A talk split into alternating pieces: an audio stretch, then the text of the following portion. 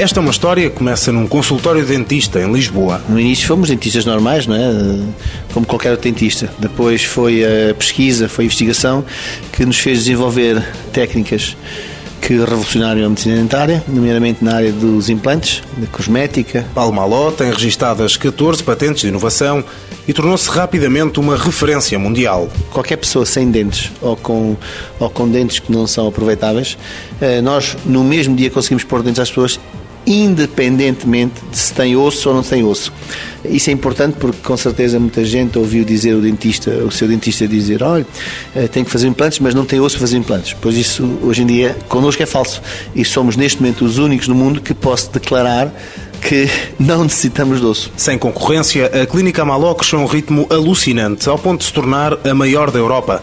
Atualmente ocupa um espaço de quase 60 mil metros quadrados, numa das principais avenidas de Lisboa, onde trabalham 600 pessoas. E o negócio foi crescendo. Uma coisa leva à outra, diz Palmaló.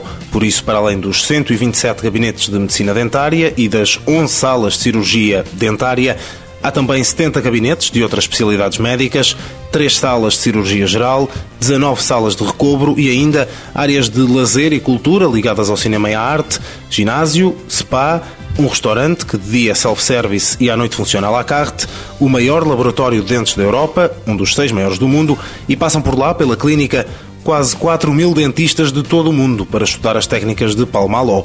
Falta folgo para dizer tudo, mas ainda há mais. A maior clínica dos Estados Unidos e Canadá é nossa também. Abriu este, este mês nos Estados Unidos, em Nova York. A maior clínica da América do Sul é nossa, está em Campinas e São Paulo, no Brasil. A maior clínica da Ásia é nossa, está, em, está na China, em Macau.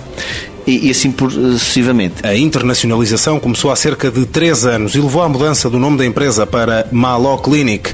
A ambição, essa, não sofre alterações, é sempre grande. Se foi em cerca de 10 anos que Palmaló chegou ao topo, para a próxima década e na hora de traçar objetivos, não faz a coisa por menos. Costumo brincar com as pessoas aqui no meu time, não é? Dizer que 2020 é um bilhão de dólares. 2020, mas se eu em 2016 começar a chegar perto do bilhão, eu mudo rapidamente para 2 bilhões.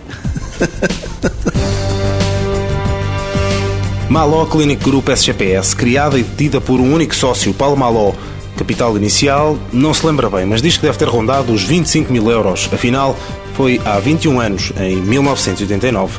Dá trabalho a quase 2 mil pessoas. Faturação em 2009, só na Clínica de Lisboa, 45 milhões de euros. No verão de 2009, abriu no Porto a segunda maior clínica da Europa, a seguir à da capital. Vai abrir outra na Madeira, ainda este ano.